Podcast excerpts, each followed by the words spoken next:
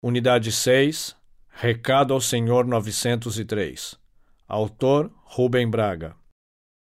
Vizinho, quem fala aqui é o homem do 1003. Recebi outro dia, consternado, a visita do zelador, que me mostrou a carta em que o senhor reclamava contra o barulho em meu apartamento. Recebi depois a sua própria visita pessoal, devia ser meia-noite, e a sua veemente reclamação verbal. Devo dizer que estou desolado com tudo isso e lhe dou inteira razão. O regulamento do prédio é explícito, e se não o fosse, o senhor ainda teria a seu lado a lei e a polícia. Quem trabalha o dia inteiro tem direito ao repouso noturno, e é impossível repousar no 903 quando há vozes, passos e músicas no 1003. Ou melhor, é impossível 903 dormir quando o 1003 se agita, Pois, como não sei o seu nome, nem o senhor sabe o meu, ficamos reduzidos a ser dois números. Dois números empilhados entre dezenas de outros. Eu, 1003, me limito a leste pelo 1005, ao oeste pelo 1001, ao sul pelo Oceano Atlântico, ao norte pelo 1004, ao alto pelo 1103 e embaixo pelo 903, que é o senhor. Todos esses números são comportados e silenciosos. Apenas eu e o Oceano Atlântico fazemos algum ruído e funcionamos fora dos horários civis.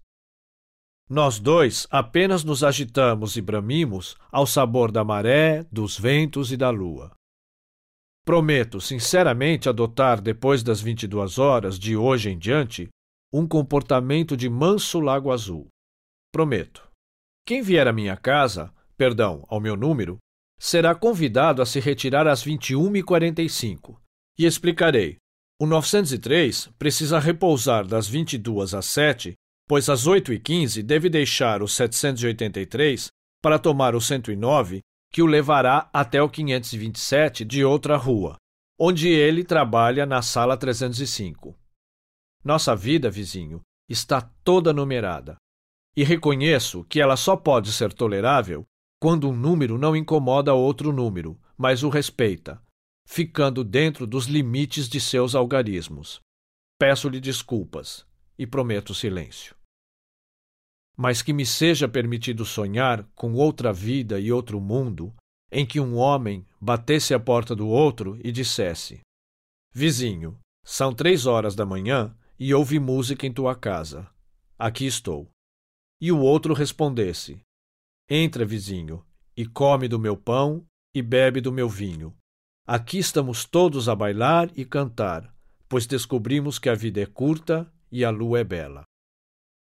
E o homem trouxesse sua mulher, e os dois ficassem entre os amigos e amigas do vizinho, entoando canções para agradecer a Deus, o brilho das estrelas e o murmúrio da brisa nas árvores, e o dom da vida, e a amizade entre os humanos, e o amor e a paz.